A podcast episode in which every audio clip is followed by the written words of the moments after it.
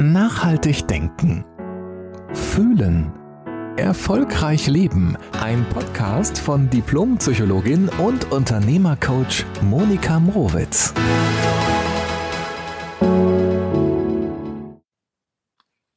Hallo, herzlich willkommen zu einer neuen Podcast-Folge. Unser Thema heute ist ja nicht zu lange ärgern. Also kennst du das? So dich total zu ärgern? Ich kenne das und ich kenne auch viele, die das auch kennen. In meinen Coachings werde ich oft gefragt, ja, aber wie kann ich irgendwie so ein Ärgermanagement lernen? Also wie, wie kriege ich es hin, meinen Ärger zu handeln? Und ich kann dir sagen, das kann man auf jeden Fall lernen. Also das kannst du auf jeden Fall auch lernen. Und auch ich habe das wirklich lernen müssen. Ich möchte dir heute so zwei ganz grobe Dinge erklären beziehungsweise dich dafür sensibilisieren, mm, die maßgeblich dafür stehen für ein gutes Ärgermanagement. Also, generell gilt ja, dass Ärger oder Wut etwas ganz Normales und Natürliches ist. Also es ist ein, ein wichtiges Gefühl, ein natürliches Gefühl.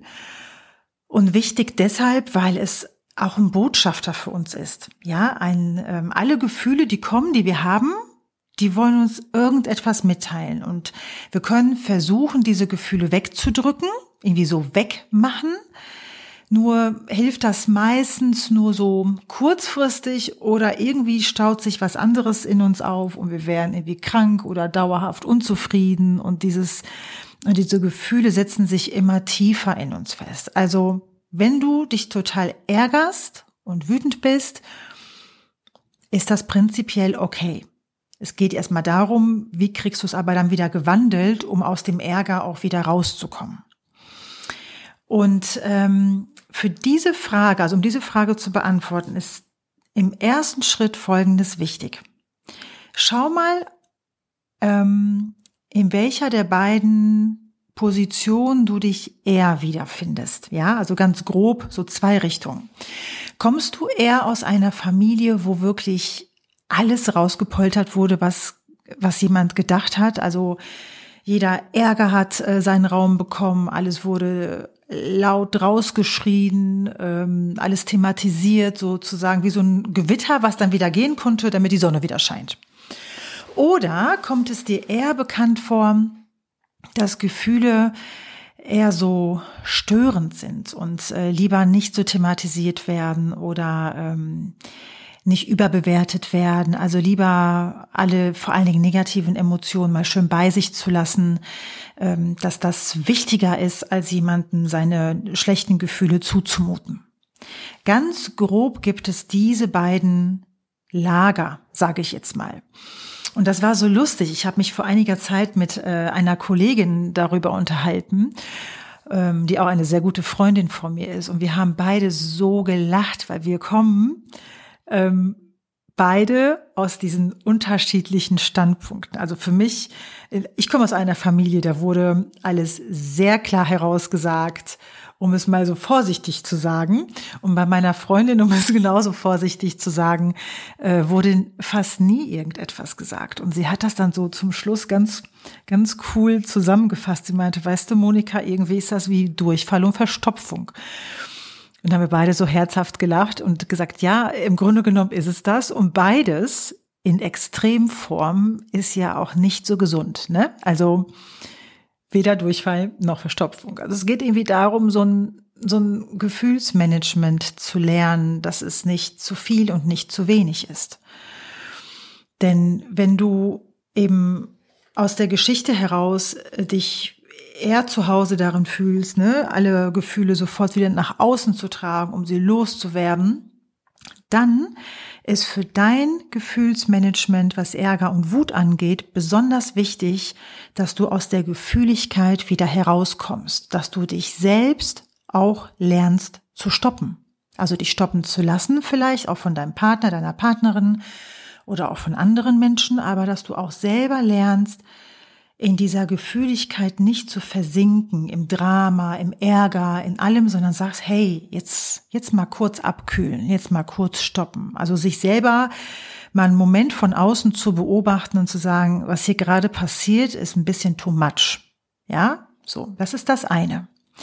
Wenn du eher aus der äh, Perspektive kommst, Gefühle sind eher was äh, Unangenehmes, was Belastendes für andere, lieber erst gar nicht haben und nicht drüber reden, dann ist für dein Gefühlsmanagement beim Ärger und bei der Wut genau das Gegenteil wichtig. Ja, deiner Wut und deinem Ärger Raum zu geben, zu sagen, hey, ich darf wütend sein und ich darf mich ärgern und ich darf das auch sagen. Weil genau für die Menschen ist das ja die größte Überwindung, überhaupt diesem Gefühl irgendwie die Erlaubnis zu geben, da zu sein. Und wie ich es ja gerade schon gesagt habe, das Gefühl an sich, sich zu ärgern, das ist okay und das ist normal. Es geht um die Stärke und es geht auch darum, wie lange wir in dieser Wut und in dem Ärger stecken bleiben. Also ich fasse noch mal kurz zusammen. Wenn du aus, ne, aus der Seite kommst oder die Seite eher kennst, alles rauszuhauen, sage ich jetzt mal, dann ist es gut, sich so im Abkühlen zu üben und ähm, im ja im Begrenzen, im sich selbst mal zu begrenzen oder eben aus der anderen Perspektive sich zu öffnen und weit zu machen für das Gefühl.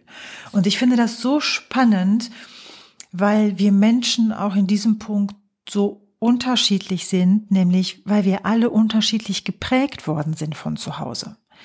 Äh, unsere Eltern haben das ja nicht böse gemeint oder sonst irgendwas, sondern sie kannten es wahrscheinlich auch nicht anders aus ihrer Geschichte und haben uns etwas vorgelebt, was sie selber eben auch kannten. Und an sich hat ja jede dieser beiden Seiten auch wahnsinnig große Vorteile und Stärken, ja. Ich muss nicht jedem irgendwie immer alles vor die Füße werfen und ich muss aber ähm, irgendwie aber auch nicht immer alles so bei mir behalten, damit es ähm, auch für mich irgendwann nicht zu schwer wird. Also im Grunde genommen ähm, hat alles seine Vor- und Nachteile, die Menge macht's und die Intensität macht es. Und du kannst ja für dich einmal überprüfen, wo du dich eher siehst und wiederfindest und kannst dich dann eben in in dem Tipp, den ich für die eine oder die andere Seite gegeben habe, auch da mal ein bisschen üben. Und äh, der andere Aspekt, den ich ähm, in dieser Folge gerne mit dir teilen möchte, ist, finde heraus, was dich genau ärgert.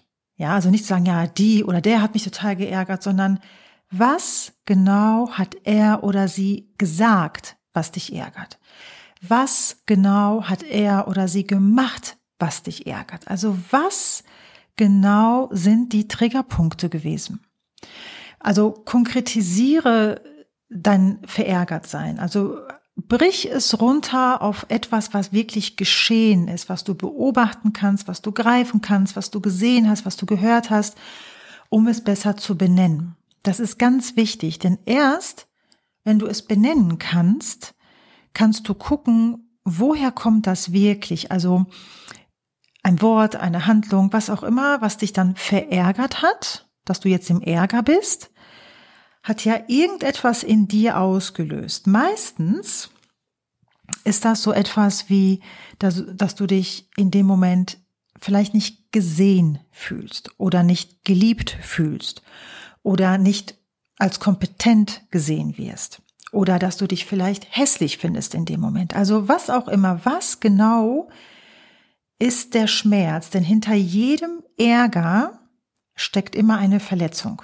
Ganz wichtig, also merken, ähm, hinter jedem Gefühl steckt, also gerade bei Wut und Ärger, steckt ein Schmerz auch dahinter. Sonst würde es ja nichts mit uns machen.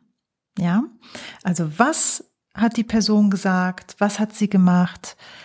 Was ist genau vorgefallen? An was erinnert dich diese Situation? Weil meistens gibt es irgendwie in uns auch eine Verletzung von ganz früher, die dadurch so wachgerufen wird oder eine Erinnerung mit einem Schmerz gekoppelt, die auf einmal in uns wach wird. Also mach dich da auch gut für dich auf den Weg, ähm, so ein bisschen Ursachenfindung. Woher kommt der Ärger wirklich oder wofür steht der? Denn meistens kriegen ja das die anderen, die uns in dem Moment vielleicht verärgert haben oder verletzt haben, ja meistens gar nicht mit. Es ist ja, dass dieser Ärger, der passiert ja in uns.